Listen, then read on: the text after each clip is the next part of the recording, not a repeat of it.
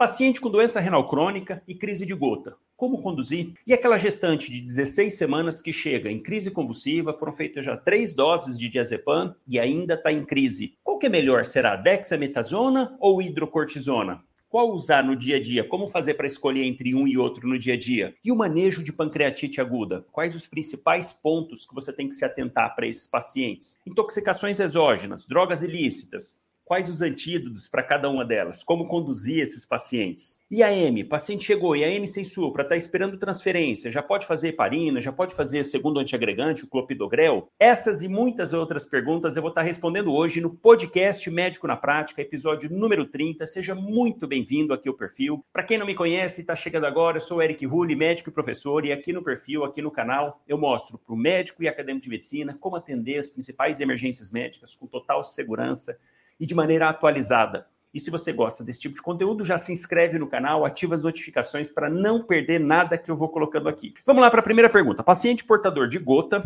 com doença renal crônica e crise no PS. Chega lá com uma crise de gota. Qual tratamento? Crise de gota. Quem já atendeu o paciente com gota, puxa, sabe tanto que é sofrido. O paciente chega com muita dor, chega urrando de dor, chorando de dor. Geralmente, geralmente monoarticular geralmente lá no pé, chamado de podagra, ali no primeira falange, né, entre metatarso e falange, geralmente é nessa região, mas pode dar em qualquer outra articulação, mais prevalente aí monoarticular. Qual que é o grande ponto? Primeira coisa, é entender o que é gota. Depois, a gente falar por que, que pacientes com doença renal crônica têm uma tendência maior, tanto que dos pacientes que apresentam gota, crises de gota, até 20% deles têm doença renal crônica. Olha que interessante, a espécie humana, nós, não temos capacidade de metabolizar o, o, o ácido úrico, diferente de outras espécies de animais em que eles têm enzima própria para metabolização de ácido úrico. Nosso organismo não metaboliza ácido úrico. Mas vamos voltar um pouquinho. Da onde que vem essa formação de ácido úrico no nosso organismo? Basicamente do metabolismo de purinas, de ácidos nucleicos. Então, a base de proteína, principalmente, aquilo que a gente ingere, ah, acaba sendo metabolizado e um, um produto disso é o ácido úrico.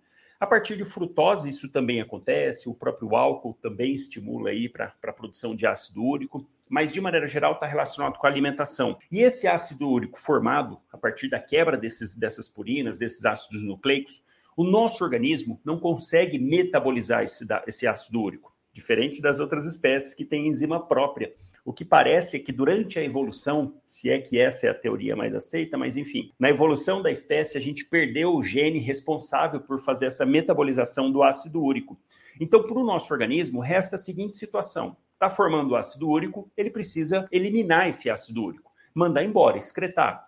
E isso é feito de duas maneiras: renal e, gastro, e, e é, trato gastrointestinal. Dois terços do ácido úrico do nosso organismo que são produzidos é liberado nos rins e um terço é liberado na, no trato gastrointestinal. Então, aqui já chama atenção a importância do rim para isso. Dois terços do ácido úrico produzido é excretado no rim. Então, isso é muito importante já para a gente raciocinar. Outros um terço pelo trato gastrointestinal. O ácido úrico é interessante no glomérulo. Ele passa direto no glomérulo e logo ali na frente ele já é reabsorvido. Na verdade, no túbulo contornado proximal, 90% do ácido úrico já é reabsorvido e 10% exatamente são excretados ali e saem na urina. O fato é que o ácido úrico, ele não fica no formato exato de ácido úrico. Ele acaba podendo se dissociar em íons H+, e urato. Então, enquanto ele está com uma dosagem, com uma quantidade baixa na corrente sanguínea, a maior parte fica em ácido úrico. Em compensação, quando esse ácido úrico começa a aumentar demais, notadamente acima de 7, o indivíduo começa a, a ter mais dissociação para a formação de urato. É como se a gente pensasse de uma maneira bem simples, aquela história do copo com água, você vai colocando açúcar. Põe uma colher de açúcar, dissolve em tudo, não aparece o açúcar. Põe mais uma colher, dissolve. Na terceira colherada, começa a depositar no fundo um pouquinho de açúcar. Por quê? Porque saturou a água. Então é isso que acontece com o ácido úrico. Conforme ele vai aumentando nessa dissociação entre urato e H+, o urato começa a precipitar formar os cristais de urato. E aí que começa o problema, porque esse paciente com, com ácido úrico acima de 7, notadamente acima de 9, esse urato começa a se depositar no organismo como um todo. Aí você pensaria o seguinte: tá, mas o ácido úrico depositado na corrente sanguínea, vamos assim dizer, poxa, ele vai seguir o trajeto, tá, tá lá seguindo o fluxo sanguíneo, não vai trazer maiores problemas. Mas pensa em algumas localidades em que esse ácido úrico formado, esse urato, começa a precipitar e naquele local não tem um fluxo sanguíneo tão intenso. E aqui eu já destaco para puxar a sardinha para falar por que é que acaba complicando essa deposição de urato? Por que, que acaba complicando em articulações? Porque a gente sabe que dentro das articulações, entre uma cartilagem e outra, envolto pela bolsa sinovial, existe líquido para lubrificar todas as nossas articulações. Então, esse líquido que está ali dentro também contém ácido úrico, porque esse líquido veio do plasma. E acontece que esse ácido úrico, esse urato, que começa a se depositar ali dentro, a troca desse, desse líquido sinovial é muito lenta, é muito devagar. Então, o organismo produz aquele líquido sinovial que vai ficando ali e vai sendo trocado muito lentamente. Com isso, com essa deposição de urato dentro da articulação, é aí que está o problema, porque vai demorar para ter uma, uma metabolização, para ter uma troca desse líquido. Então ele começa a se depositar, vai se depositando, se depositando, e aí ativa o sistema imunológico que vai identificar esse urato ali dentro como algo ruim e até característico, né? Quando olha no microscópio, faz a punção de uma articulação, vai lá e olha, vê um cristalzinho, parece uma agulhinha, literalmente, parece uma agulha de ácido úrico, de urato, né? De, de deposição de urato. Imagina isso, essas agulhinhas, entre aspas, lá dentro da articulação, isso estimula ali as células imunológicas, a produção de pró-inflamatórios, interleucina 1, é uma, um, um pró-inflamatório bem importante nesses casos, tanto que tem medicação específica anti-interleucina 1 para tratamento desses pacientes em crise de gota. Além disso, libera TNF, libera outras interleucinas, interleucina 6, e, desencadeia esse processo monoarticular. A gente pensa o seguinte: tem deposição de urato no corpo inteiro, todas as articulações, mas algumas por um motivo não muito bem esclarecido, talvez no pé por efeito da gravidade, pelo efeito do impacto do uso né, do, do pé no, na caminhada, tudo mais, enfim, não se sabe ao certo, mas é um local geralmente que é mais acometido. E aí, nesse local, o sistema imunológico começa a produzir uh, pró-inflamatórios ali e surgem os famosos sinais flogísticos ali na articulação, que é assim que o paciente vai chegar dor intensa no local, hiperemia, às vezes um pouco de edema. Então, isso é bem característico. E ao se deparar com esse tipo de paciente, existem os critérios maiores e os critérios menores para você firmar o diagnóstico de crise de gota no pronto atendimento. Porque até então, se o paciente nunca teve o episódio e ele chega para você no pronto atendimento, é uma monoartrite. Você vai estar de cara com aquela, com aquela situação, vai pensar em, em crise de gota, mas existem outras situações que também podem fazer monoartrite. A que principal que você tem que diferenciar é a artrite séptica. Essa é a que você tem que se atentar, mas o paciente vai vir com outros sintomas sistêmicos, febre, calafrio, enfim, outras aí direcionaria para falar de artrite, artrite séptica. Pensando em, em, crise de gota, critérios maiores. Um, fazendo a punção ali, vendo no microscópio os cristais, os cristais, acabou, fechou o diagnóstico de crise de gota. Ou se o paciente já tem o famoso tofo, que fica como uma calcificação, algo crônico, já teve várias crises, começa a formar aqueles tofos nas articulações. Quem já viu um paciente com tofo gotoso, que chama, sabe que fica parecendo uma bola, uma gota, literalmente. Então, se esse paciente já chega, tem tofo e está apresentando alguma monoartrite súbita, você fecha o diagnóstico também, até prova o contrário, isso é uma crise de gota. Agora, se não der, você tem que seguir lá, isso não precisa decorar, dá tempo de você ver, consultar, você vai precisar de seis critérios menores para fechar o diagnóstico de, de, de gota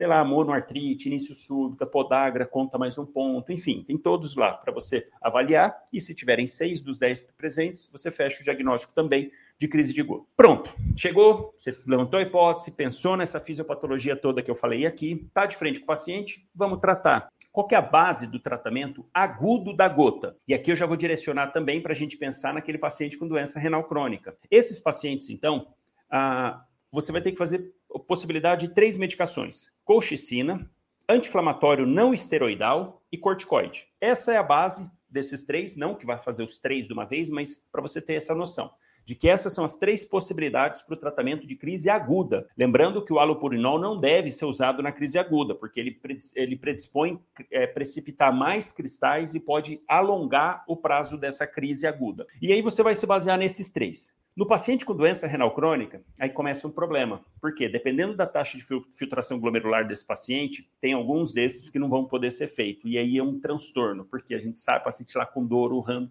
e a gente fica meio de mão atada e é difícil para conduzir mesmo. E agora também já dá para pensar, pela fisiopatologia, pelo que eu expliquei, por que, que esses pacientes com doença renal crônica acabam tendo uma tendência maior a fazer hiperuricemia.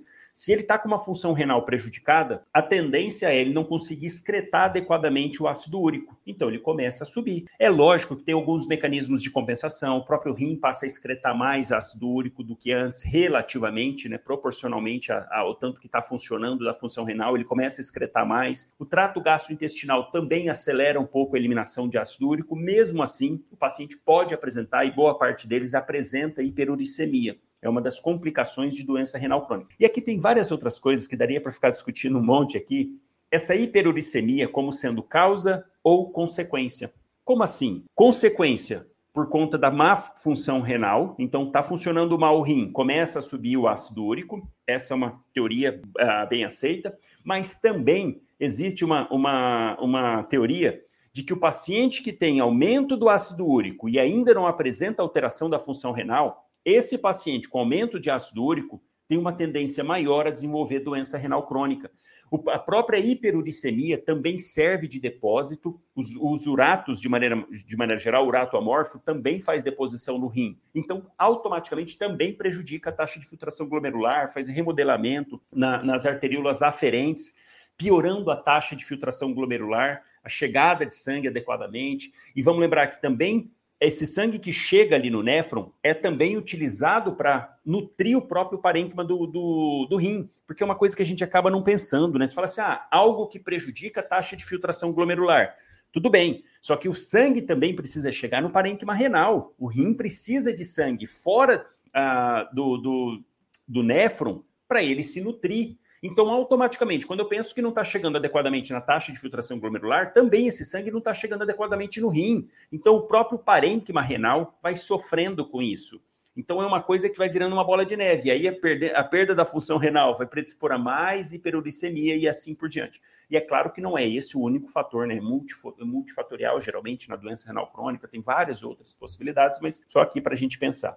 E aí, esse paciente que chega, então, que tem doença renal crônica, que está numa crise de gota, é um baita problemão. Por quê? Primeiro, coxicina. Essa é, é a medicação clássica, é considerado um anti-inflamatório, ele é a base de planta, mas é considerado um anti-inflamatório não esteroidal também e classicamente vem sendo utilizado para crises de gota. Dose do, do, da colchicina. Você pode fazer uma dose de ataque de 1 de um miligrama, o comprimido tem 0,5, então pode fazer uma dose de ataque de 1 miligrama e doses adicionais. Tem algumas, alguma, alguns guidelines que são mais agressivos no uso da colchicina, mas atualmente a gente tende a, a, um pouquinho menos, a usar com mais cautela, mas assim, tem, tem protocolos que o paciente começou com a dor, toma dois comprimidos, dali uma hora, toma mais um e a cada uma hora pode ir tomando mais um comprimido de 0,5 miligramas, numa dose total de 7 miligramas por dia. Então, o paciente vai tomar até dose máxima, ou até melhorar os sintomas. Ah, tomei três, quarto, no quarto comprimido melhorou o sintoma, então ele para a coxicina aí. Ou começar a surgir efeitos colaterais principais: náusea, vômito, epigastralgia e diarreia. Então, tem essa, essa linha de fazer ser mais agressivo com a colchicina e tem outras não, ser mais cauteloso. Fazer uma dose de dois comprimidos na chegada e dali uma hora fazer mais uma dose. E depois repetir 0,5 miligramas de 8 em 8 horas. E dependendo, você pode espaçar de 12 em 12. Esse é o padrão. Paciente que tem doença renal crônica, se ele tem uma taxa de filtração glomerular diminuída, notadamente abaixo de 30 de clearance, não deve fazer colchicina para esses pacientes. Infelizmente, abortado colchicina. Se o paciente é dialítico, já não tem função renal e está fazendo diálise, para esse paciente pode fazer uma dose de 0,5 miligramas, uma vez. E aí, dali 12 horas depois, pode repetir, mas com bastante cautela. De maneira geral, recomenda-se apenas uma dose e vai repetir depois, se for o caso, dali duas semanas. É o mais ou menos, mas então, ó, colchicina, doença renal crônica, clearance menor do que 30, não faz. Se está fazendo diálise, pode fazer uma dose de colchicina. Depois, parte para anti-inflamatório não esteroidal. Anti-inflamatório não esteroidal, você pode usar qualquer um, mas se o paciente tem um clearance menor do que 60, idealmente não usar, uh, não usar anti-inflamatório. Não deve ser utilizado. Se o paciente faz diálise, pode usar o anti-inflamatório, desde que você também pense em outras complicações do anti-inflamatório. Não é só pela, pela função renal. Vamos lembrar que pode predispor a, a sangramento gastrointestinal, tem que ter uma certa cautela, pacientes mais fragilizados, mais idosos, então, e com mais cautela. Se tiver doença cardiovascular, não fazer seletivos, super seletivos da COX, tem que ter essa atenção. Então, anti-inflamatório não esteroidal, clearance acima de 60, pode fazer. Clearance abaixo de 60, não faz. Se tiver fazendo diálise, pode fazer normalmente. E por último, corticoide. Corticoide pode ser feito em qualquer uma das situações: paciente com função renal preservada, paciente com função renal diminuída ou paciente em diálise. Pode ser feito corticoide. Então, de maneira geral, o que, que você vai raciocinar para o paciente com doença renal crônica? Se tiver com clearance diminuído, você pode fazer colchicina, desde que não seja menor do que 30, e corticoide. Anti-inflamatório não vai usar. E se for com clearance muito baixo, não fazer nem colchicina e nem anti-inflamatório, vai sobrar somente corticoide. E a gente sabe que demora um tempinho para agir, o paciente vai ficar com dor, infelizmente, é o que tem para ser feito, somente o corticoide. Qual dose? Pode começar com 40 miligramas de prednisona. Faz e a recomendação atual é você, a partir do segundo dia, começar a tirar gradativamente. 5 miligramas a cada dois dias. Então, começo hoje com 20 milig... com 40 miligramas, daqui dois dias parto para 35, dois dias 30 e assim por diante até tirar por completo. E ó, só um adendo aqui. Está fazendo esse escalonamento para tirar por conta da patologia. Não é porque está usando corticoide 40 miligramas que eu não posso interromper subitamente se não faz insuficiência adrenal. Não é isso. Corticoide vai fazer insuficiência adrenal quando usa mais de 14 dias. Então, aqui vai tirando o gradativo para inibir que o paciente faça uma recidiva da crise de gota. Esse você vai usar, corticoide. Se o paciente estiver fazendo diálise, dê preferência para fazer corticoide junto com anti-inflamatório. Faz os dois, faz o corticoide, também nessa mesma dose, e faz uma dose de anti-inflamatório. Pode ser ibuprofeno, pode ser 400 miligramas de 8 em 8, diminuir um pouquinho. A gente sabe que a dose máxima para ibuprofeno 600 de 8 em 8. Então, você pode diminuir para 400 de 8 em 8, pensando no contexto geral do paciente. Então, sempre que possível, você associa, faz o corticoide, né, na, nos casos de doença renal crônica, e quando possível, faz associação de anti-inflamatório não esteroidal. Colchicina é bom evitar, é bom evitar. Pode, naquele caso, o paciente dialítico, mas no geral, é melhor evitar.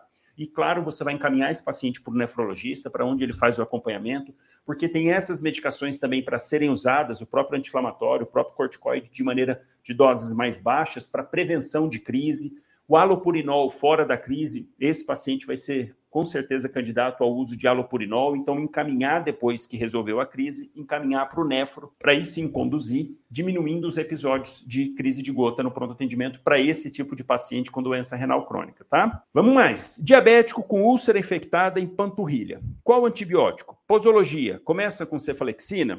Isso é uma, uma, um capítulo à parte também. Existe um guideline para isso, né, de pé diabético, desde todos os cuidados para evitar que forme a úlcera, para depois do controle da úlcera e quando ocorre a infecção dessa úlcera, a conduta mais adequada. Então, para o paciente que tem diabetes, pé diabético geralmente em local de atrito. Aqui a gente já começaria a pensar, poxa, uma lesão na panturrilha pode estar relacionado com insuficiência vascular, com insuficiência arterial.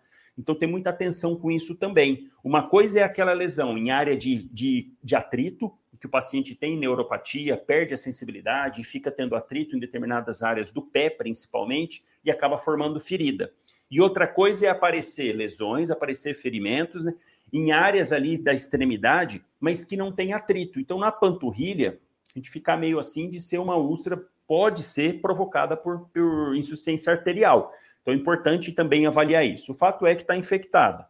E nesses casos, tanto da úlcera da panturrilha quanto pé diabético, infecção vai ter presença de secreção e geralmente hiperemia. Hiperemia aí até 2 centímetros do local, sem sintomas sistêmicos. Isso é importante, porque se tiver com sintomas locais mais sistêmicos, aí já é uma infecção, já é um pé diabético infectado grave, o paciente tem que ser internado. Se o paciente está sintomático, não tem repercussão sistêmica, somente local, aí sim a gente vai direcionar para os antibióticos. Qual é a recomendação mais atual para o uso de antibiótico nesses pacientes? Primeira opção, penicilinas. Essa é a primeira opção. Amoxicilina. O guideline até recomenda mox isolado, sem associação com ácido clavulânico. Eu, toda vez que eu vejo um guideline, alguma coisa falando de amoxicilina isolada, eu tenho certo receio, porque a gente sabe que a amoxicilina foi muito utilizado. Muito, muito. Ainda é. Mas era o antibiótico que mais tinha nos, nos, locais, e era assim: o paciente deu um espirro, ele já tomava uma amoxicilina. Ah, deu duas tossidas, já tomava amoxicilina. Estava com faringite, que não é nem bacteriana, já tomava amoxicilina, como se a amoxicilina fosse sinônimo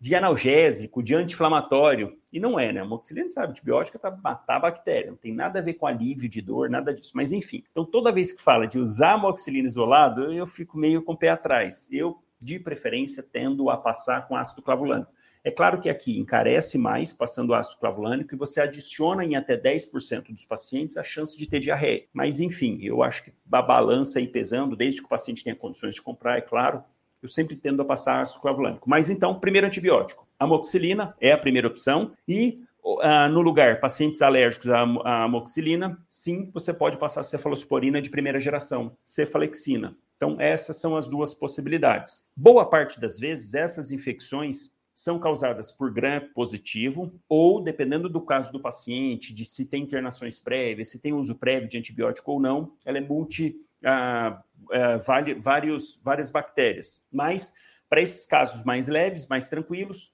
amoxicilina ou cefalexina está de bom tamanho. Alternativa, se o paciente é alérgico a beta-lactâmico, você pode lançar mão de clindamicina, 300 miligramas, de 300 a 600, depende ali do local. Vamos lá, clindamicina pega gram positivo e pega anaeróbio também. Então, é um excelente antibiótico. 300 miligramas de 8 em 8 horas é uma alternativa. Ou ainda macrolídeo, claritromicina, 500 miligramas de 12 em 12 horas, tá? Tempo de uso de 7 a 14 dias, você vai adequar a realidade aí do seu paciente. Mas essas são as principais, são as principais escolhas. Se o paciente fez uso prévio de antibiótico, você vai ter que avaliar isso, há quanto tempo ele fez o uso. Se, de preferência, nesses pacientes que fazem uso rotineiro aí, é, recorrente de antibiótico, já dá preferência de amox, amox com clavulanato como primeira escolha. Dependendo do, do, caso, dependendo do paciente, você pode lançar mão de quinolona respiratória, levofloxacina, moxifloxacina, isso vai depender, você vai ter que avaliar. Cada vez mais a gente tem que ter mais cuidado no uso de quinolona, porque são ótimos antibióticos, eu costumo falar isso, são ótimos. Quinolona é ótimo, é, esse é o ponto. E por isso que tem que tomar cuidado para usar. Claro que tem efeito colateral, como qualquer outra medicação pode ter mas não é isso o principal. O principal que são fácil tolerância, posologia única, geralmente diária, então amplo espectro, enfim, dá preferência para MOX, depois cefalexina e, nos casos mais selecionados, você faz clinda, pode fazer claritromicina. Se o paciente for internar, pode lançar mão de ceftriaxona, dependendo de como tiver ali, fazer ceftriaxona pode ser uma boa escolha. Ah, pensando em germes ali resistentes ou gram negativo, às vezes gentamicina, amicacina, mas são antibióticos que tem que ter um pouquinho mais de cuidado, né? Aminoglicosídeo, a gente tem que ter cuidado, principalmente com autotoxicidade, nefrotoxicidade, nefrotoxicidade, ainda mais nesses pacientes diabéticos, tem que ter muita atenção, muita cautela. Então, você vai adequar ali para cada paciente, e nesse caso específico da úlcera na panturrilha, reavaliar bastante esse paciente, porque ah, esse local não é um local tão frequente de associado ao pé diabético propriamente dito, pode ser insuficiência arterial. Então, encaminhar esse paciente depois para uma avaliação, passar pelo cirurgião vascular, acompanhar, porque vai ser difícil de cicatrizar.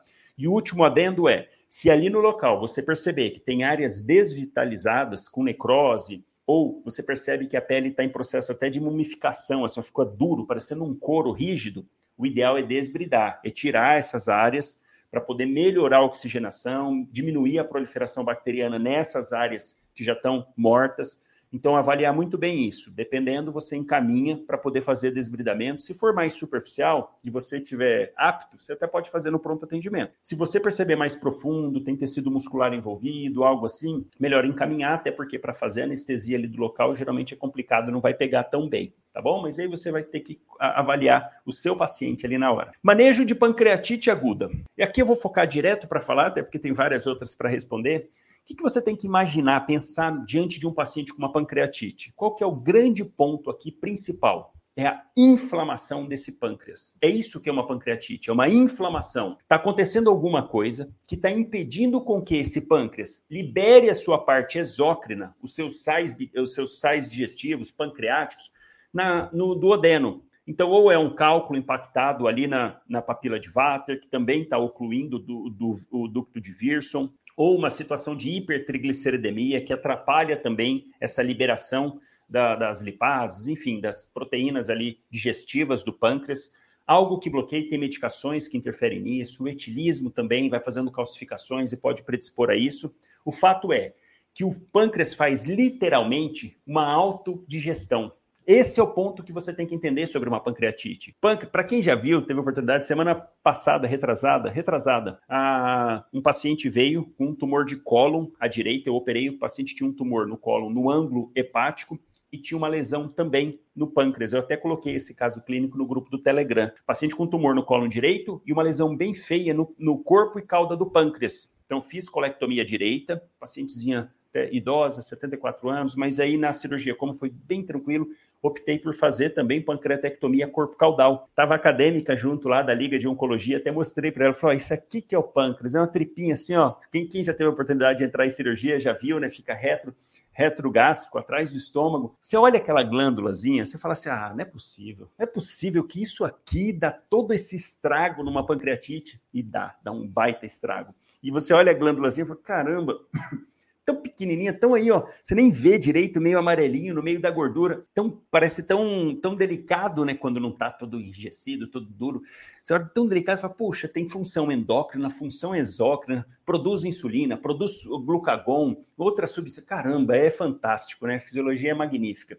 Então, quando a gente pensa nessa glândulazinha sofrendo essa inflamação, qual que é o ponto aqui, ó, para você entender? Esse, apesar de ser pequenininha lá, tá, ela é muito vascularizada, ricamente vascularizada. Aí você imagina o seguinte: uma enzima digestiva que está destruindo o parênquima do, do, pâncreas, e que nesse parênquima a gente tem vários capilares ali. A, a, a, parte sanguínea é muito rica de inervação. Caramba, aí você imagina que essa, essa enzima digestiva que começa a fazer essa digestão, essa quebra do parênquima, começa também a entrar dentro do vaso sanguíneo, pegar os capilares, cair na corrente sanguínea. Aí imagina só para o organismo entrando em contato na corrente sanguínea, enzimas digestivas que vão, desde o momento que entraram, começa a lesar todo o endotélio por onde vai passando. Olha a proporção que isso vai tomando. O que era só ali no pâncreas o problema, ele se autodigerindo, vamos assim dizer, entre aspas, Começa a cair essas enzimas na corrente sanguínea e, puxa vida, isso acaba tomando uma proporção gigantesca, porque essas enzimas na corrente sanguínea, estimulando o endotélio, olha o tanto de pró-inflamatório que vai começar a ser gerado. Vamos lembrar que o endotélio é uma vida à parte no nosso organismo, responsável pela produção de várias substâncias, entre elas os próprios pró-inflamatórios, para chamar as células de defesa. E olha a ativação que isso vai tomando, a proporção que isso vai tomando. E é esse o ponto que você entende realmente o, o, a, o grau de gravidade da pancreatite. Então, a pancreatite vai desencadear essa inflamação sistêmica. E é isso que vai repercutir negativamente na fase aguda do paciente, porque na fase crônica entra a questão de infectar esse local ali onde foi acometido e acaba invariavelmente evoluindo com infecção. Mas isso é para falar da parte crônica. Na parte aguda, a grande questão é a CIRS provocada nesses pacientes uma resposta inflamatória absurda. E quando esse paciente chega, é isso que a gente tem que ter a noção. Se ele tem uma pancreatite leve, se ele tem uma pancreatite moderadamente grave ou uma pancreatite grave. Então, olha só, não falei pancreatite aqui intermediária, não, é leve, moderadamente grave ou grave. Como que a gente avalia isso? Através de lesão de órgão-alvo paciente chegou, não tem lesão de órgão-alvo? Pancreatite leve. Se tem lesão de órgão-alvo em menos de 48 horas na chegada, mas ela se resolve até 48 horas, pancreatite moderadamente grave. E se o paciente permanece com lesões de órgão-alvo por mais de 48 horas, aí sim uma pancreatite grave. Existem alguns scores para você fazer isso, de Hanson é o, é o mais utilizado. Além dele, tem o próprio SOFA, o Apache 2 você pode de diversas maneiras, mas também tem uma forma mais prática de ver a parte hemodinâmica, a parte renal e a parte ventilatória. Mas eu não vou entrar em detalhe porque eu quero focar no tratamento.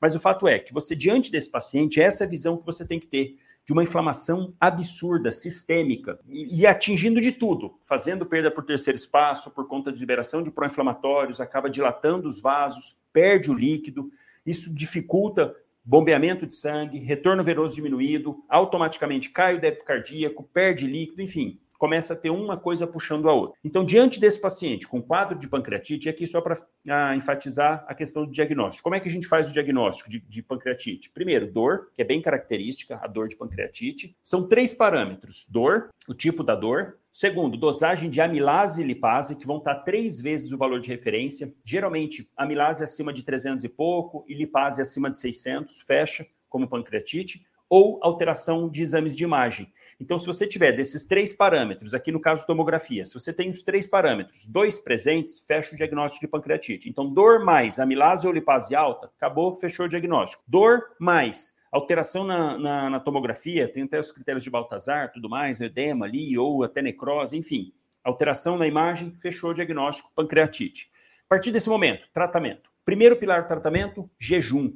Porque quanto mais paciente comer, primeira coisa, vai estimular mais liberação de enzimas pelo pâncreas, vai agravar a situação. Segundo ponto, por conta dessa localização, por conta do local do pâncreas, ele causa um edema ali ao redor muito importante. E vamos lembrar que ali é a base do meso que nutre todo o delgado. Todo o delgado, artéria mesentérica superior, passa bem pertinho ali, ó, junto ao pâncreas, a veia mesentérica superior, a inferior, a esplênica, passa tudo ali perto.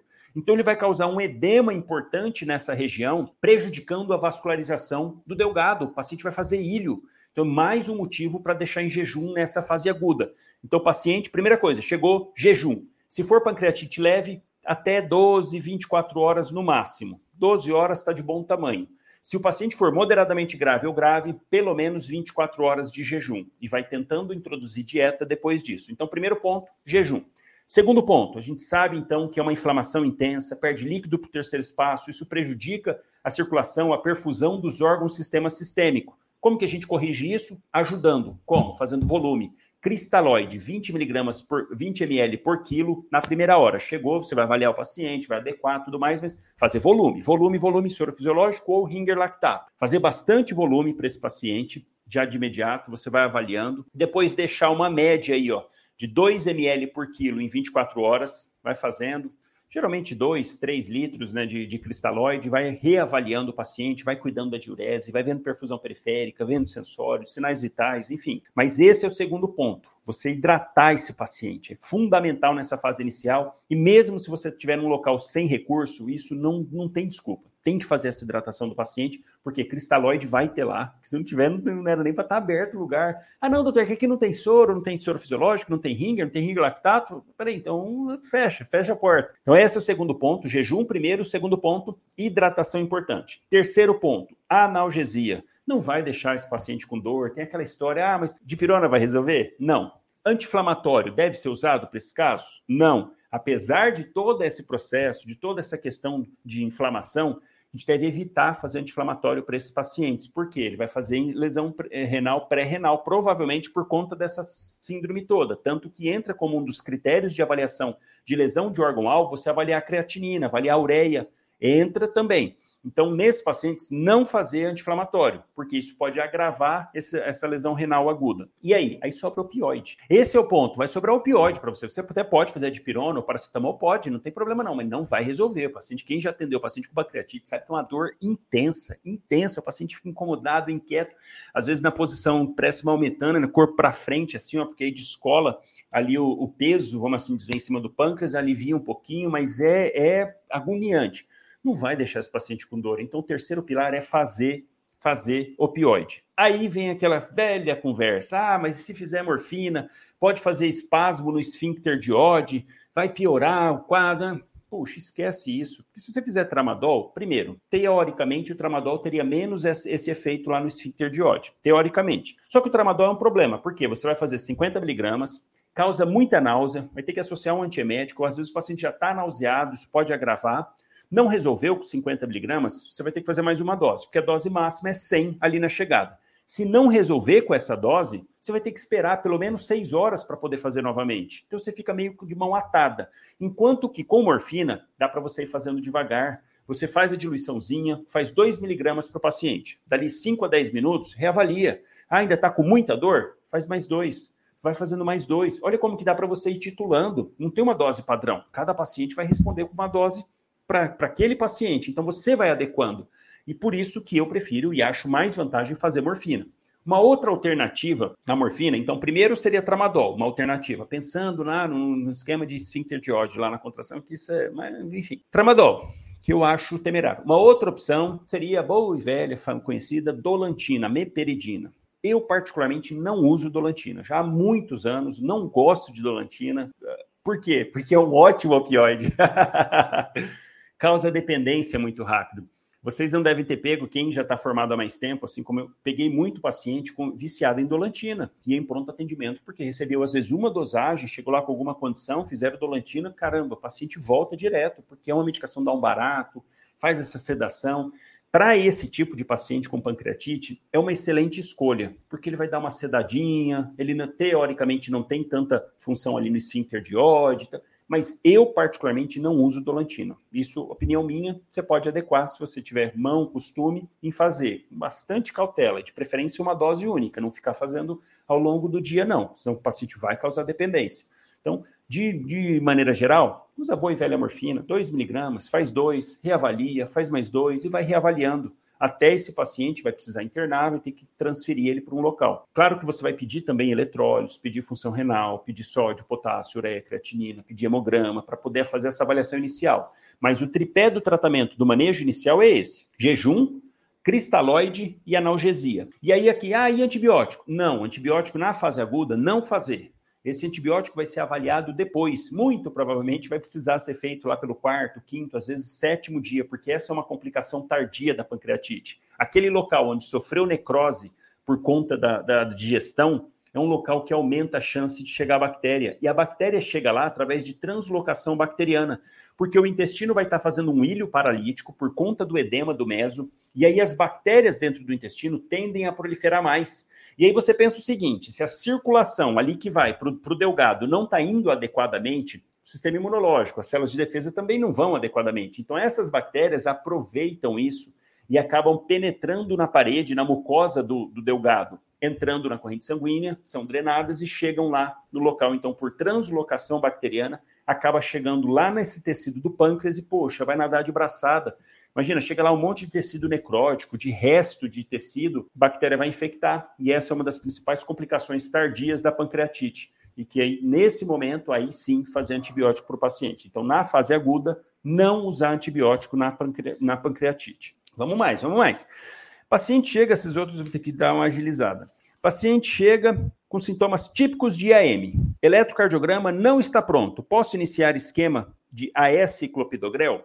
E aproveito para responder uma outra também parecida. Ó, e a M sem supra de ST no, no pronto atendimento, aguardando para, para fazer cateterismo nas próximas horas. Faz heparina EV, além do AS e do clopidogrel? Então, olha só, vamos primeiro por etapas. Você está lá, chega um paciente com dor no peito. Dor típica, em aperto, retroexternal ou pré-cordial irradiação para o ombro ou mandíbula, sudoreico, nauseado, clássico, num paciente mais idoso, com fator de risco, hipertenso, diabético, dislipidêmico, enfim. Chega esse paciente, você está lá, está avaliando. Automaticamente tem que vir na sua cabeça síndrome coronariana aguda.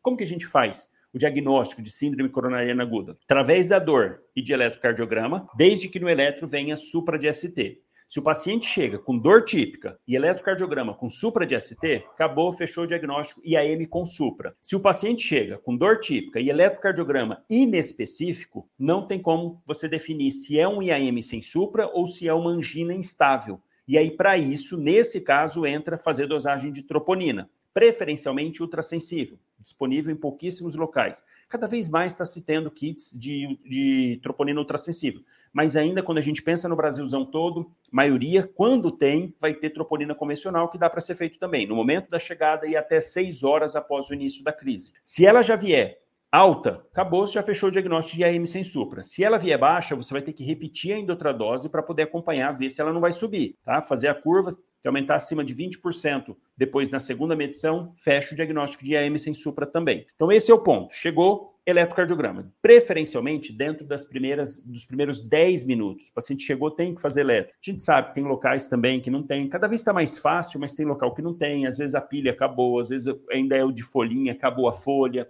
Enfim, a gente sabe desses problemas. Então aí é um ponto. Se você está sem eletrocardiograma, não tem como você saber nem se é um IAM com supra. Então você fica meio de mão atada. Qual que é a recomendação? O AS faz para todos. Suspeitou de síndrome coronariana e descartou diante da clínica, diante ali do, do quadro, descartou dissecção aguda de aorta e, e o paciente não tem alergia a AS, não, não tem alergia, descartou dissecção aguda de aorta. Pode fazer o AS, dose de ataque 300 miligramas mastigado, de 200 a 300. Então padroniza 300 miligramas. Esse vai fazer de imediato. Aí tem outro ponto. E as outras medicações? morfina, nitrato, beta-bloqueador. Ponto que você tem que entender é: Nenhuma dessas outras medicações mudam o prognóstico da doença. Você fazer ou não fazer nitrato, fazer ou não fazer beta-bloqueador nesse momento, não vai mudar o prognóstico do paciente. O beta-bloqueador muda o prognóstico de, quando feito dentro das primeiras 24 horas. Então, de imediato, dá para você esperar. Morfina, exceção da exceção para fazer. Na atualidade, já usei, já usei muita morfina para IAM, mas na atualidade a gente não deve sair fazendo. Então, chegou o AS, você já faz. Legal. Vai sair o eletrocardiograma? Não. Então você vai encaminhar esse paciente. Se ele ainda tiver com muita dor, você encaminhou, está esperando vaga e não tiver hipotenso, bradicárdico, com sinais de má perfusão, com crepitações, né? quer dizer, está tá evoluindo bem, você pode até fazer o nitrato para o alívio da dor. Vamos lembrar que o nitrato, apesar de fazer a dilatação coronariana, melhorar o aporte de oxigênio para o coração, os estudos não mostraram que muda a sobrevida. Então, na verdade, a gente usa o nitrato para dor sublingual, isordil, 5 miligramas, podendo repetir três vezes até 15 minutos. Então você vai reavaliar, até 15 miligramas. Você vai reavaliar, vai ficar em cima desse paciente, vendo, vendo pressão, vendo frequência cardíaca, ausculta, tal, tá lá com dor, tá esperando vácuo. Se você não tem nenhum eletro, quer dizer que não tem mínima condição de conduzir esse paciente. Mas você faz o AS e se ele tiver com muita dor, você faz o nitrato. Segunda opção, já fez as três doses, não tá tendo efeito colateral, seria fazer beta-bloqueador. Mas as cegas, assim, é meio temerário. E vamos lembrar, porque o, o, o isordil também, se o paciente tiver com infarto de ventrículo direito, é, é contraindicado. Então, e se você não tem o eletro, você não vai ter como saber se é infarto de VD. Enfim, mas aqui direcionando. Tá, você tem o eletro, então fez o AS, fez o eletro. Legal. Deu supra de ST? Segue o protocolo para fazer em AM com supra. Não deu supra, você vai depender de troponina para poder diferenciar entre angina instável e angina estável. Enquanto não chega troponina ou se você não tiver troponina, Faz o segundo antiagregante, faz enoxaparina? E a resposta é não. Se você não tem o diagnóstico de IAM sem supra, não deve fazer o segundo antiagregante, não deve fazer heparina. Vai encaminhar esse paciente. Olha, estou aqui com um paciente, está com uma dor típica, fiz o eletrocardiograma, está inespecífico e eu não tenho troponina, mas a dor é típica de IAM com supra. Já fiz de IAM sem supra, desculpa. Já fiz o AS, precisei ou não fazer até isordil, melhorou com o isordil, fala mais a favor ainda de IAM, melhorou e agora eu preciso de vaga, você não vai fazer mais nada e vai esperar transferir esse paciente, porque aí lá no outro serviço vai coletar tudo mais, se tiver, segue o restante do protocolo. Paciente com IAM com supra, chegou, você vai fazer. Se ele vai para o cateterismo, dentro de 90 minutos ou até 120 minutos, você não faz o segundo antiagregante plaquetário e não faz heparina. Pode deixar para fazer lá no, na hemodinâmica. Tem lugar que chia, ah, chegou, poxa, podia ter feito segundo, mas o certo, a recomendação atual da Sociedade Brasileira de Cardiologia é você não fazer. Por quê? O segundo antiagregante plaquetário deve ser feito em até 24 horas. Não muda, não piora o prognóstico fazer na chegada ou fazer dali 24 horas, 12 horas, não muda. Então você pode deixar para fazer o segundo antiagregante lá na hemodinâmica, porque aí o hemodinamicista vai ver se ele vai fazer ticagrelor, que é melhor do que o clopidogrel, ou se ele faz o CAT, dependendo da situação, viu como que está a anatomia, ele pode fazer prasugrel depois. Então, deixa para o hemodinamicista definir se vai fazer. Isso se for para hemodinâmica, se for para o CAT. Então, você não vai fazer o segundo antiagregante e não vai fazer heparina. Vai deixar que essa heparina vai ser feita também lá durante o cateterismo. Geralmente, eles fazem heparina não fracionada nesse tipo de situação, porque dá para reverter com protamina mais fácil do que enoxaparina. Então, chegou IAM com supra, vai para o CAT, só faz o AS se você tiver como conversar com o hemodinamicista, você até pode perguntar se ele quer que você faça o clopidogrel, que muito provavelmente você vai ter só clopidogrel, você não vai ter ticagrelor. Seria melhor nesse caso, mas não tem. Você pergunta para ele, ó, posso fazer? Se ele te autorizar, você faz. Quatro comprimidos, dose de ataque. Quem tem outra conversa também, se vai para o CAT, pode fazer até é, 600 miligramas, mas enfim, não vou entrar em tanto detalhe assim para não bagunçar a cabeça. Fato chegou, você faz o AS, esse é o mais importante, os demais vai esperar. E se for um IAM sem supra?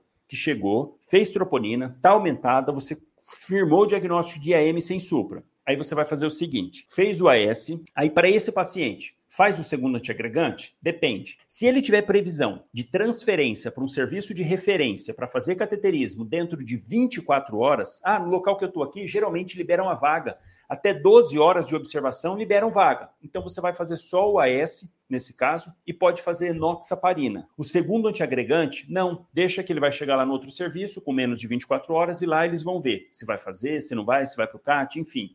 Daí vai classificar, fazer o time score, por exemplo, para ver se já faz o CAT de imediato, se dá para esperar, já é outra conversa. Mas você vai fazer o AS E se ele for com menos de 24 horas, não precisa fazer o segundo antiagregante. Enoxaparina pode fazer. E a enoxaparina no IAM sem supra é subcutâneo. 1 miligrama por quilo de 12 em 12 horas subcutâneo. Venoso a gente só faz no momento da IAM com supra e que for fazer fibrinolítico, tá? Então, tá lá, você faz o AS, não faz o clopidogrel e pode fazer enoxaparina. Ah, não, ó, vixe, doutor, já liberaram a vaga. Acabou de chegar, você já fez o AS, liberaram a vaga. Não faz nem heparina. Se ele for dentro das primeiras duas horas para o serviço de referência, não precisa fazer o segundo antiagregante, não precisa fazer heparina. Deixa que no serviço de referência eles vão fazer lá. Tá legal?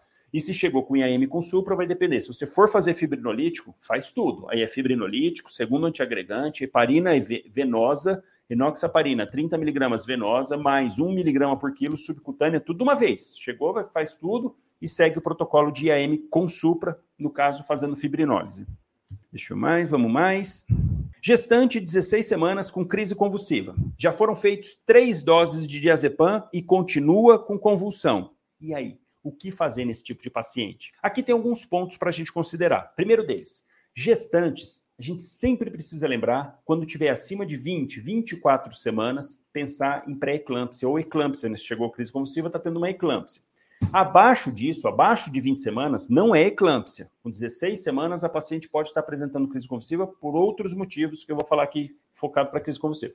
Mas só lembrando que se tiver acima de 20 semanas, pensar em eclâmpsia como causa. E nesses pacientes, mesmo que se for eclâmpsia, você vai seguir o mesmo protocolo, lembrando que tem que sulfatar a paciente para evitar a recorrência. O sulfato de magnésio na eclâmpsia não é para evitar, não é para abortar a crise. A crise geralmente é autolimitada. É para evitar a recorrência, tá? Então chegou gestante, 16 semanas. Esse diazepam, a dose atual recomendada pelos guidelines é 20 miligramas. São duas doses. Lembrando que é para fazer venoso, não é para fazer IEM. Então não sei se esse é o caso. Ah, fez três doses. Será que não foi feito IEM? Qual que é o problema de fazer diazepam IEM? absorção errática. O que, que isso quer dizer? Você vai lá e faz uma ampola de 10 miligramas na coxa do paciente, você não sabe, não tem como mensurar quanto que efetivamente vai estar chegando na corrente sanguínea.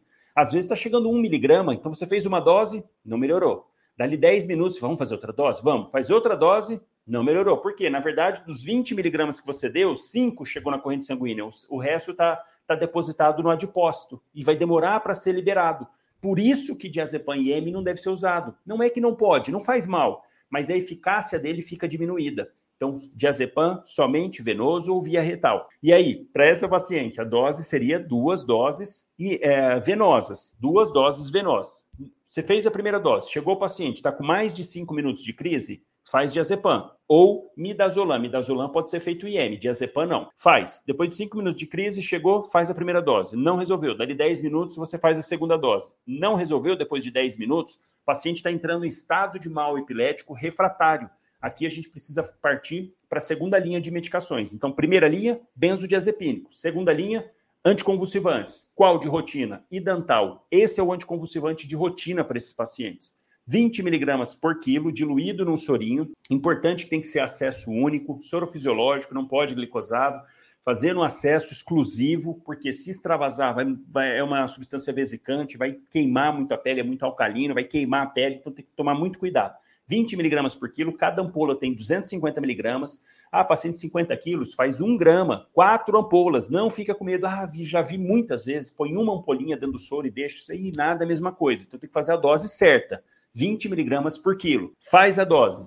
Não resolveu, continuou em crise convulsiva, já parte para pensar em entubar a paciente. Você até pode, enquanto prepara tudo, fazer fenobarbital. 20 miligramas por quilo também. Pode ser feito, inclusive, IM, fenobarbital. Faz e já vai preparando o material para entubar, porque esse tipo de paciente você vai ter que fazer indução, vai ter que fazer bloqueio neuromuscular, Preferencialmente aqui seria, vai fazer com midazolam, porque é um caso que está precisando, né? Uh, uh, benzodiazepínico, por conta da crise convulsiva. O ideal era fazer com tiopental a indução, mas não vai ter disponível tiopental em pouquíssimos locais, um pozinho meio chato para fazer, mas seria uma excelente opção, porque é um, é um barbitúrico, então também ajudaria e fazer bloqueador neuromuscular para paciente, porque se não reverteu, fez diazepam, fez fenitoína e às vezes até fez também o, feno, o fenobarbital e não resolveu, é entubar a paciente, entubar, fornecer via aérea, uh, estabilizar, tentar o máximo possível com isso, tá? Então essa é a sequência para pacientes de maneira geral em crise convulsiva. Se a paciente Tem o detalhe de estar gestante 16 semanas, mas você tem que visar a vida da paciente. Com essas medidas, a gente salvando a paciente, muito provavelmente salva o feto também. Uh, terapêutica para reversão de intoxicação com drogas ilícitas. Essa é uma pergunta muito interessante que eu recebo com certa frequência. Ah, qual que é o antídoto de tal, tal medicação? Qual que, que fazer paciente que chega com intoxicação exógena, está lá de, de drogas ilícitas? Na verdade, está pulando etapa. Esse é o ponto principal. Por quê? Eu já fiz aula sobre isso, tem no canal do YouTube, para quem quiser ver como conduzir intoxicações exógenas, em que eu passo três passos principais e que você não deve pular Passo número um, estabilização hemodinâmica. Isso é o mais importante de uma intoxicação exógena. E é aqui o nosso foco. É nesse momento, e muita gente pula essa etapa para ficar pensando: ah, mas peraí, o que dá para eu fazer de medicação, de coisa para reverter? Calma, às vezes o paciente está gaspeando, às vezes o paciente já está em franca insuficiência respiratória, você tem que fazer primeiro correção disso, senão não vai adiantar nada fazer naloxona depois o paciente parado. Então, primeira coisa, é suporte hemodinâmico, suporte ventilatório, suporte hemodinâmico, suporte clínico, desculpa suporte hemodinâmico, suporte ventilatório, intubar quando tiver indicação de intubação. Segundo, descontaminação. Sempre que possível, ah, o cara estava mexendo com agrotóxico, caiu na pele, em tudo, tirar toda a roupa do paciente, lavar o paciente, soro, água, enfim. Ah, não, foi ingesta de comprimido, ingeriu um monte de coisa, vamos descontaminar o estômago, dá tempo, faz mais, faz menos de duas horas, dá para passar uma sonda, vamos fazer lavagem gásica, fazer carvão ativado, enfim. Descontaminação é a segunda etapa. E aí sim a gente vem para a terceira, que é pensar se tem algum antídoto. E aqui não precisa decorar, que isso às vezes fica em prova. E, ah, qual que é o antídoto de tal coisa? Isso não precisa decorar. A partir do momento que você já estabilizou o paciente, dá tempo de você consultar, de ligar no Civitox, de olhar o seu celular, enfim, dá tempo disso. Então, não, não fica querendo pular etapas e sair correndo. Ah, eu preciso saber o antídoto, porque aqui eu preciso fazer o antídoto. Não, se você já estabilizou hemodinamicamente o paciente, clinicamente, hemodinamicamente, acabou. Você está tranquilo para poder pesquisar. E aí, para falar especificamente intoxicação por, por, drogas ilícitas, a gente tem duas, dois tipos, né? De estimulantes ou depressores do sistema nervoso central. Tem ainda, pensando em LSD, em cogumelos, em alucinógenos, que aí é outra etapa. Você vai estar agitado, vai ter que fazer contenção, tudo mais. Mas pensando aqui nesses dois, nesses dois possibilidades de estimulantes ou depressores do sistema nervoso central. E aqui eu faço um adendo: o álcool apesar de na fase inicial ele ter aquela fase de euforia, deslalia, o paciente começa a falar um monte, né? Começa a ficar corajoso, que, que né? Bebe, ah, fica corajoso, e se declara, e fala com amor e tudo mais, enfim. Apesar dessa fase eufórica inicial, o álcool é depressor do sistema nervoso central. Então, nesse momento, você vai avaliar isso. Se o paciente tiver feito uso de algum estimulante, você vai observar, o paciente vai estar com a pupila dilatada, com midríase, sudoreico, ereção de pelo, tomando bastante água, agitado, inquieto, com tremores, hipertenso. Isso é bem característico de estimulantes. Êxtase, a própria cocaína faz isso, enfim, essas drogas, não sei nem se pode falar esses termos aqui, que senão o YouTube depois tira, mas enfim, fez uso dessas, dessas, dessas drogas ilícitas, para esse paciente com uso de estimulantes, qual que é a principal medicação que dá para você fazer? Benzodiazepínico. Ponto. É essa medicação que dá para, dependendo da situação do paciente, se precisar, hidrata o paciente e tudo mais. Ficar atento que esses pacientes podem evoluir com síndrome coronariana aguda. E se evoluir com síndrome coronariana aguda, você segue o protocolo de síndrome coronariana aguda. E, e aqui cabe um adendo importante: evitar fazer beta-bloqueador para esses pacientes. Né? Porque a tendência é essa: falar assim, ah, mas peraí, o paciente está taquicárdico, tremor, tudo mais, está lá hiperestimulado pela via adrenérgica, né, por causa desses estimulantes. Poxa, vamos fazer beta-bloqueador, raciocínio é até bonito. Vamos bloquear, ele vai ficar menos taquicárdico. Não não vai. Por quê? O fato é o seguinte: até vai ficar menos taquicárdico, mas vai ficar mais hipertenso. Pode, se tiver já com alguma predisposição, alguma área de oclusão coronariana, predispor a fazer um IAM. Por quê? Pensa o seguinte: ele tomou estimulante. Vamos lembrar que nas vias estimulantes simpáticas, a gente tem receptores alfa e beta. E aí, quando eu faço o bloqueio do alfa, do beta, o que, que vai acontecer com alfa? tem um, um hiperestímulo. É simples, eu tenho as duas vias sendo estimuladas. Ó, tá aqui, ó, igual louco, o cara acabou de cheirar, enfim. Tá aqui, vou lá e bloqueio a beta. Caramba, vai ficar estimulando só a alfa. Então vai piorar a hipertensão, vai piorar espasmo coronariano, se for o caso. Então deve evitar fazer beta bloqueador para esses pacientes. Deve evitar. O ideal mesmo é fazer diazepam, faz zero, faz 5, 10 miligramas, dependendo da situação do paciente, e aguardar até ele ter a melhor. Esse para via dos, dos estimulantes. E para via dos depressores, depende. Se a suspeita for, o paciente fez uso de opioide, por exemplo, heroína, né, que é um derivado do opioide, uma característica importante é que o paciente vai chegar com a pupila pontiforme, vai ficar bem lá e você vai observar que ele tem sinais de, de droga injetável. Para esses pacientes, você pode lançar mão da naloxona. Inclusive, no vídeo de semana passada ou retrasada, eu expliquei como é que usa a naloxona. Só depois acessar lá para ver. Então, esse paciente que chega, você suspeitou de intoxicação por heroína, fazer uso de naloxona. E se, já aproveitando, porque tem outra pergunta falando de álcool, deixa eu até ver aqui para falar de intoxicação por álcool. É... Não, tem, tem sim, que ver. Aqui, como admitir paciente comatoso por excesso de bebida, bebida alcoólica? Seguindo esses mesmos passos que eu falei, nesse momento, hidratar o paciente, ficar observando o Glasgow. É difícil ter que entubar por conta de uma intoxicação, é, intoxicação alcoólica tão intensa assim. Mas se tiver muito rebaixado não reverter, você fazendo laçorinho e tudo mais, não tem antídoto, aquela história da glicose, isso é lenda, glicose é só se o paciente tiver hipoglicêmico. Glicose não reverte intoxicação por álcool, não tem nada a ver. Se tiver hipoglicêmico, você faz glicose. Se não tiver, não precisa. Mantém só com hidratação e vai reavaliando. Geralmente o paciente vai acordar nauseado, você faz um antiemético, pode fazer protetor gástrico por, causa, por conta desses sintomas da velha ressaca, né? Então, é assim que a gente faz, é dando suporte. Suporte para esses pacientes. Deixa eu ir mais, senão já está dando uma hora aqui. É... Glicemia capilar de 400, assintomático na UBS. Somente soro fisiológico? E aí? Você está lá na UBS, PSF, enfim, não é numa emergência, ou até mesmo numa emergência. Chega um paciente assintomático com 400 de glicemia. O que fazer? Sair correndo fazer insulina? Ou fazer só soro fisiológico? E a resposta é simples: nenhum dos dois. Olha que interessante, nenhum dos dois. Por quê? Se o paciente está assintomático, você examina, não tem nada de alterado, não tem nenhuma predisposição para fazer uma descompensação para cetoacidose, estado hiperosmolar, quer dizer, o paciente está com a função renal boa, não tem foco infeccioso, não está tendo um IAM, um AVC, não está tendo nada, simplesmente assintomático. Esse é um paciente que está no local, no local certo, de estar tá na OBS, para você firmar o diagnóstico de diabetes.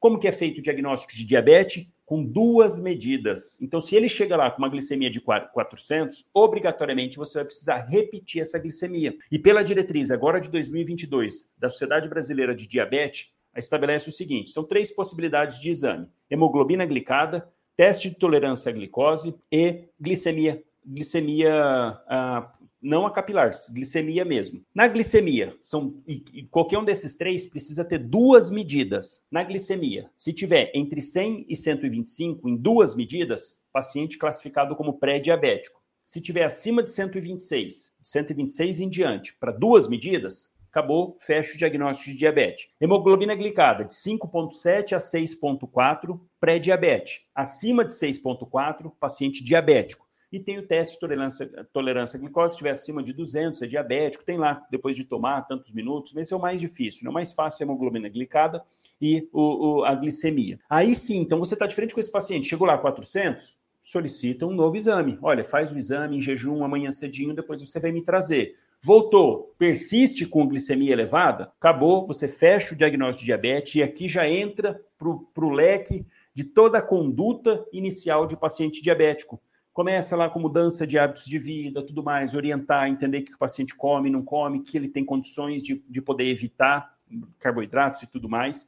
Depois entram os metformina da vida, depois você parte para glibenclamida, quando não resolve com as medicações, aí sim partir para insulina. Então, olha como tem toda uma sequência para conduzir esses pacientes. Então, não é sair fazendo soro, não é sair fazendo insulina, porque isso não vai mudar a vida do paciente. É todo um contexto do tratamento de pacientes com diabetes que começa aí no diagnóstico. Tá legal? Vamos mais, vamos mais, vamos mais. É, inclusive, acho que tem outra também perguntando disso de diabetes. Tem. Vamos ver. Em caso de rotina, é, em casos de rotina médica, é melhor optar por dexametasona ou hidrocortisona? Depende. Qual é a diferença dos dois? Tem algumas diferenças. Primeiro, tempo de ação. Hidrocortisona, curta duração. Dexametasona, longa duração. Então, isso já é uma vantagem. Por quê? Hidrocortisona, 6 em 6 horas, venoso. Dá para fazer venoso ou IM. IM é judiar demais fazer venoso. Dexametasona, dá para fazer IM, dá para fazer venoso e dá para fazer via oral. Então, você vai estar diante do paciente, da indicação que você está dando para esse corticoide, pensar nisso. Primeiro, tempo de ação. Dexametasona, longa duração. Segundo ponto que você tem que avaliar é questão de equivalência de dose. Enquanto que para cada 20 miligramas de hidrocortisona, dexametasona 0,75. Então você vai adequar dependendo do que você está pensando de passar. E terceiro, ação anti-inflamatória. Dexametasona é 30 vezes mais potente em relação a, a ser anti-inflamatório do que hidrocortisona. Então, ah, é uma crise de, de alergia. Pode usar qualquer um dos dois, de preferência hidrocortisona, que vai agir mais rápido. Ah, não, é uma faringite, o paciente está com muita dor, está lá, ou é uma lombalgia intensa. Se você quer fazer um corticoide, dê preferência para a dexametasona, porque ele é 30 vezes mais potente no quesito de anti-inflamatório. Então é assim que a gente que a gente escolhe. E para dar um spoiler, eu vou soltar um vídeo no, no YouTube exatamente o passo a passo para escolher os diversos corticoides, tá? Então aguardem. Retenção urinária em pacientes idosos. Isso acontece com frequência, principalmente por, por conta de HPB, hiperplasia prostática benigna, que é muito frequente em pacientes acima de 60 anos. Ficar atento que esses pacientes podem desencadear uma retenção aguda por conta de infecção. Como vai fechando o canal, aumenta a predisposição, a chance de fazer infecção e fazer prostatite também. Então, ter só essa atenção nos idosos e de maneira simplificada é: chegou, está com retenção urinária aguda, não está conseguindo, está com dor, globo vesical, sondar o paciente. Aí você tem a opção de passar uma sonda de alívio e ver depois se ele vai conseguir urinar, deixa ele lá em observação, faz analgésico, vê se ele vai conseguir urinar, se não conseguir, passar uma sonda de, de demora, ou já sair passando sonda de demora direto e encaminhar para o urologista. São as duas possibilidades. É, do comatoso já respondi, e eu acho que é a última pergunta. Paciente na UBS com hiperglicemia. Como saber se é estado hiperosmolar hiperglicêmico sem exames laboratoriais? É, sem exames laboratoriais prontos na hora. Como iniciar insulina? Pode fazer subcutâneo? Acabei de fazer uma live sobre cetoacidose diabética na segunda-feira. Para quem não assistiu, está disponível no YouTube, está disponível aqui no Instagram. Assiste para entender a fisiopatologia. O estado hiperosmolar hiperglicêmico muda um pouquinho, mas o tratamento é basicamente o mesmo. Primeira coisa, você está diante desse paciente. Não precisa de exame laboratorial para você fechar o diagnóstico, principalmente se for estado hiperosmolar. Porque a grande característica do estado hiperosmolar é ficar com uma hiperosmolaridade acima de 320 mas esse é o menor, porque na cetoacidose que tem outros parâmetros, pH menor que 7,3, bicarbonato menor que 18, acidemia, geralmente acima de 1,6 milimol. Enfim, a questão é clinicamente, esse paciente vai chegar com uma glicemia muito elevada, notadamente acima de 500, acima de 600 ali, e com sintomas claros, principalmente no estado hiperosmolar, sintoma neurológico, o paciente vai chegar torporoso, é, comatoso, às vezes com alteração do nível de consciência de, é, desorientado. Então, isso é muito importante e muito marcante para esses pacientes. E geralmente com um gatilho, ou está com uma infecção urinária, uma infecção pulmonar, às vezes uma infecção de pele, ou está tendo um IAM, um AVC, algo que está desencadeando aquele quadro de estado hiperosmolar hiperglicêmico. Então, pela clínica, você já suspeita. E não precisa lá da, do exame propriamente dito para fazer o diagnóstico de hiperosmolaridade. Só pela clínica você fecha e segue o protocolo. Fazer insulina? Não. Insulina é o segundo pilar. O primeiro é hidratar o paciente, fazer correção dos distúrbios hidroeletrolíticos. Então, de imediato, é hidratação, sair hidratando esse paciente. A insulina é depois. E depois que você tiver dosagem de potássio, ah, teu lugar não tem, então você vai encaminhar para um local que tem mais recurso. Eu expliquei com detalhes sobre isso na cetoacidose diabética, e aqui o pensamento para essa parte é praticamente o mesmo para o estado hiperosmolar hiperglicêmico. Tá bom, pessoal? É isso aí, foi mais um podcast Médico na Prática, episódio número 30. Se você gostou desse podcast, não esquece de compartilhar com um amigo, manda lá para o seu amigo médico, acadêmico de medicina. Poxa, abordei vários temas aqui importantíssimos. Um tema desses, que ele pegar alguma coisa aqui, olha o tanto de paciente que ele já vai ajudar e você vai ter participação nisso. Então já manda para o seu amigo, compartilha esse podcast que eu tenho certeza que ele vai aproveitar bastante. E para quem está chegando agora, não esquece que tem outros podcasts para trás. Se inscreve aí nas principais plataformas de podcast para você sempre estar tá recebendo, tá bom? Na próxima segunda-feira faremos ao live. Vou decidir o tema, divulgo no final de semana para vocês. Tenho sempre, geralmente às segundas-feiras, às 20 horas e 27 minutos, eu faço ao lives específicos de um tema e a gente discute mais sobre esse um tema. No podcast eu tento responder o máximo possível, mas nas lives é um tema específico, tá bom? Um grande abraço para todo mundo, espero que você tenha aproveitado. Grande abraço, um bom final de semana e nos vemos no próximo podcast.